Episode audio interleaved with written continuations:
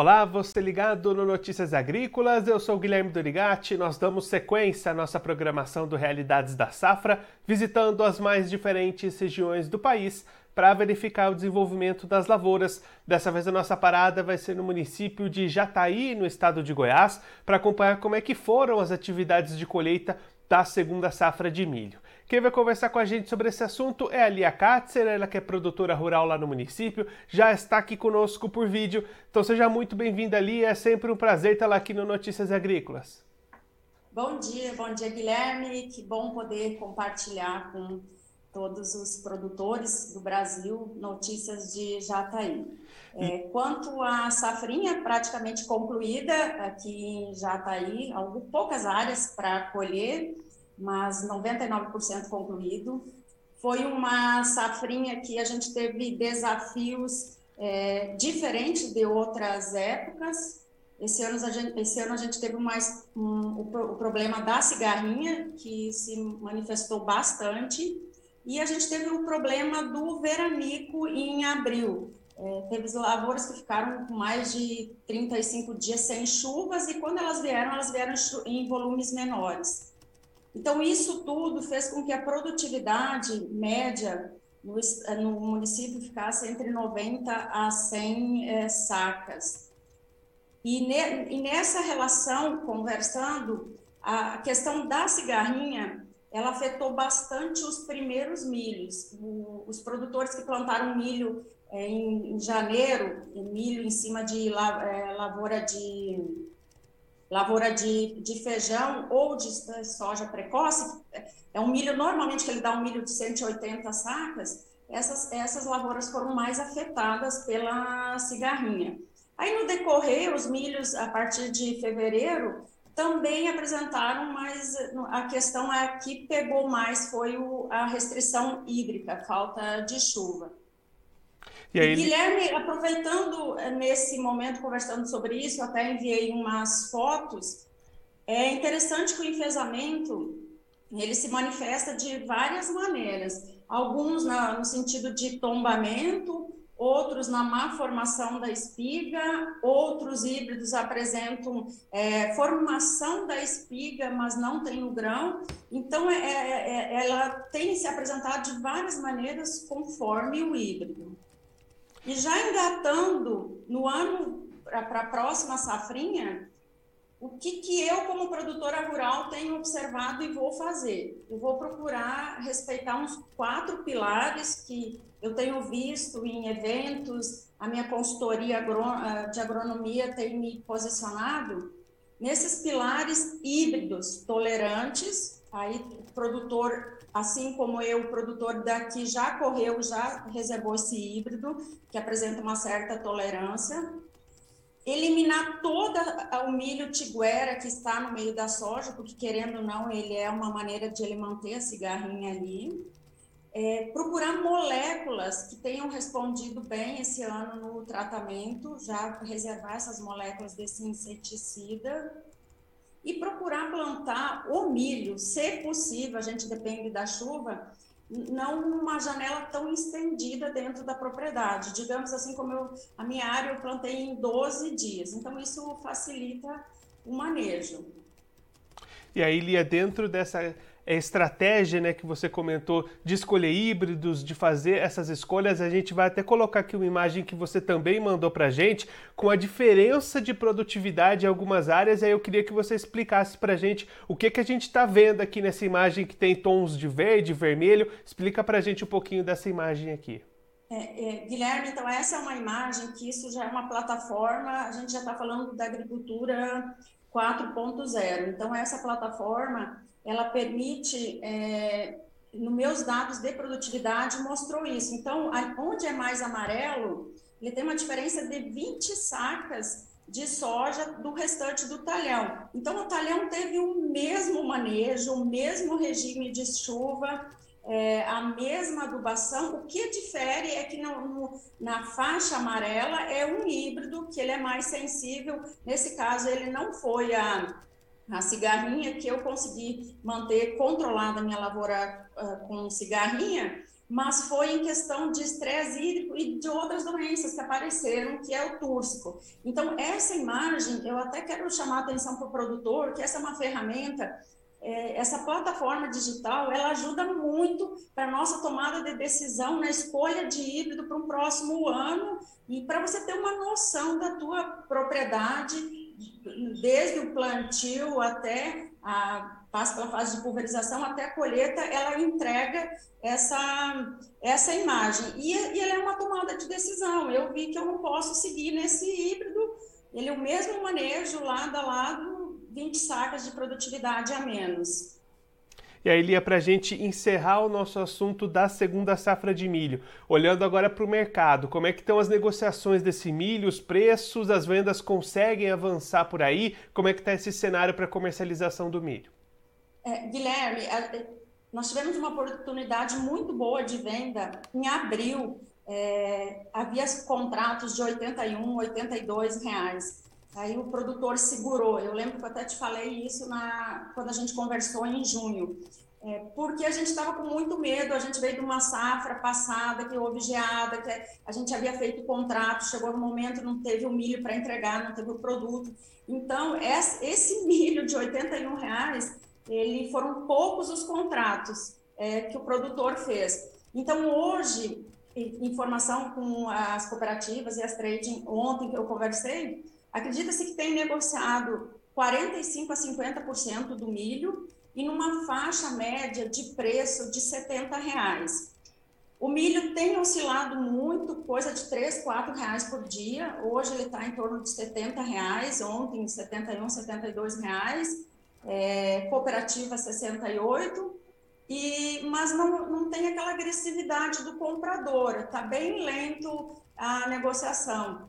Então, eu, eu, acredito que o produtor agora vai ficar de olho, porque a gente teve uma oportunidade lá em abril, eu perdi esse negócio, né?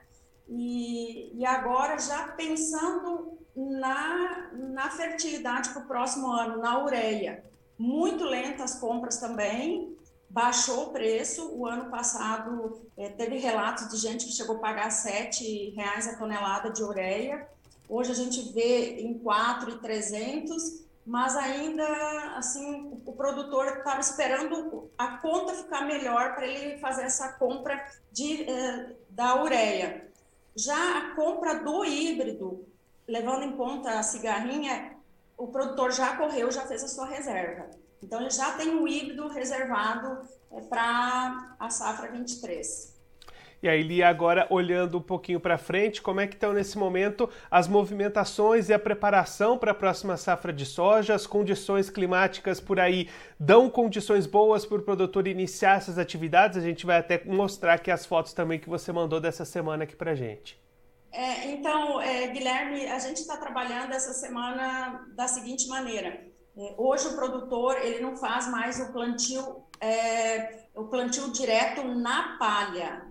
E veja bem, ele faz nas palhas. Ele procura juntar duas culturas de palha e então ele usa o milho com a braquiária, que você tem a palhada do milho e a braquiária, que fica ali para ciclar, é, para manter todo o sistema de, é, de agricultura é, sustentável. Então, nesse momento, semana passada, eu já comecei fazendo um manejo de dessecação dessa braquiária, porque ela já entregou para mim o que ela tinha que entregar. Então, já estou fazendo os preparativos, desseca essa braquiária. Há uns 10, 15 dias antes de eu plantar, lá em outubro, eu passo um rolo faca. E o, alguns produtores já estão jogando o adubo, já regularam as suas máquinas para distribuir o adubo. E ontem aconteceu um fato muito interessante, hoje, na verdade, coisa que o Notícias Agrícolas já vem reportando, essa queda brusca de temperatura que nós iríamos ter hoje, e realmente se concretizou. É, coisa de 16, 17 graus de queda de temperatura. Na fazenda, inclusive, vocês vão ver pela foto, está nublado, e houve uma garoa de 4 milímetros. Isso é muito bom, pois ontem nós tivemos uma situação aqui no sudoeste goiano muito complicada em relação a focos de incêndio é, na, na rodovia 060, na, na BR-060 e na 364. É, foi um dia que juntou a, as três os 330 que o bombeiro fala muito aqui, que é umidade relativa do ar abaixo de 30%, velocidade de vento acima de 30 km por hora e temperatura acima de 30 graus, isso é uma combinação perfeita para esses focos de incêndio. Então, ontem foi muito complicado, o produtor é, com base, com é, brigada aérea tentando apagar esse fogo, porque, na verdade, o produtor, ele, não, ele é o maior bombeiro, ele não quer esse fogo na sua propriedade. O solo é o que nós temos de mais rico. Então, essa mudança de clima, ela ainda não é permite, ela é para aliviar nosso sistema agora de período de seca, não é chuva plantadeira, até porque a gente tem que limitar, observar o calendário, que vai ser a partir de 25 de setembro. Então a gente ainda tem uns 20 dias bem crítico ainda, sem chuva, é, dias complicados quanto a focos de incêndio, mas o produtor já vem trabalhando, já vem calibrando máquina para distribuir o adubo, o produtor já vem fazendo esses manejos na palhada, alguns produtores calcareando, é nossas rotinas normais aqui de, de produtor. Lia, muito obrigado pela sua participação, por ajudar a gente a entender todo esse cenário das lavouras da região. Se você quiser deixar mais algum recado ou destacar mais algum ponto importante para quem está acompanhando a gente, pode ficar à vontade.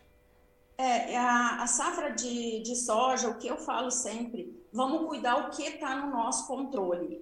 Quer fazer uma implantação be, boa de lavoura. O que, que é uma implantação boa de, de lavoura? Essa ferramenta, essa plataforma digital, ela ajuda nós nisso. Vamos provando. Se a gente fizer um plantio na velocidade certa, esperando a umidade do solo adequado, a gente cercando o que está no nosso controle, a gente consegue um índice de produtividade melhor do que fazer de qualquer jeito. Então, a primeira coisa é esse capricho.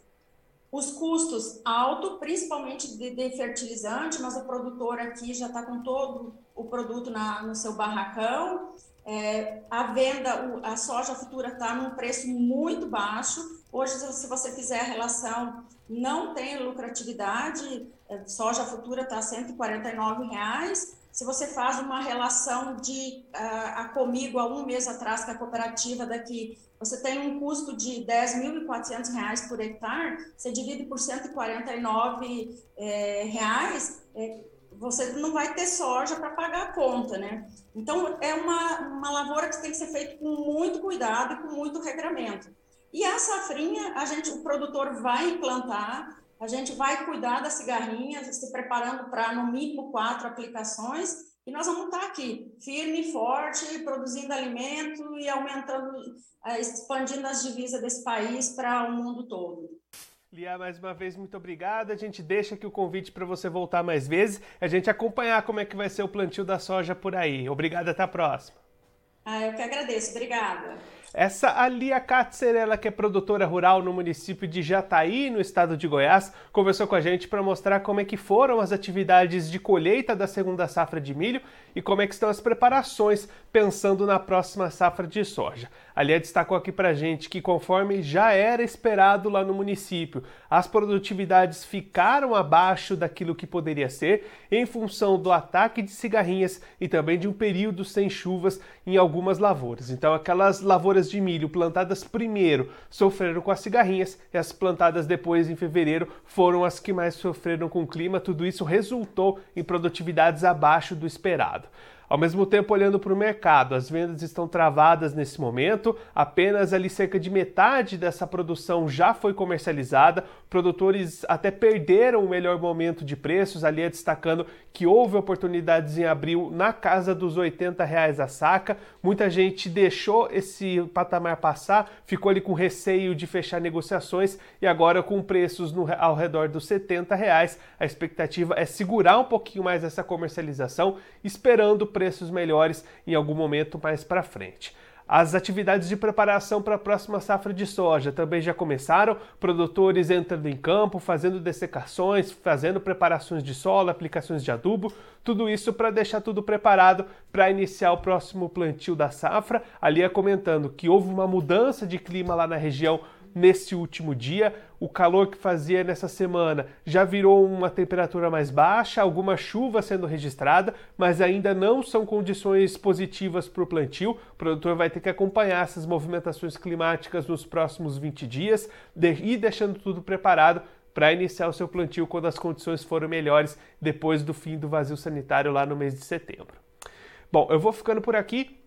Mas você se inscreva no canal do Notícias Agrícolas no YouTube, assim você acompanha todos os nossos vídeos, as nossas entrevistas, deixe o seu like nos vídeos também, mande o seu comentário, a sua pergunta, interaja conosco e com a nossa programação. Também clique no sininho, assim você ativa as notificações e fica sabendo de todas as novidades do Notícias Agrícolas. Eu vou ficando por aqui, mas a nossa programação volta daqui a pouquinho. Notícias Agrícolas, 25 anos ao lado do produtor rural. Participe das nossas mídias sociais no Facebook Notícias Agrícolas, no Instagram arroba Notícias Agrícolas e em nosso Twitter arroba Noteagri. E para assistir todos os vídeos, se inscreva no YouTube, na Twitch, no Notícias Agrícolas Oficial.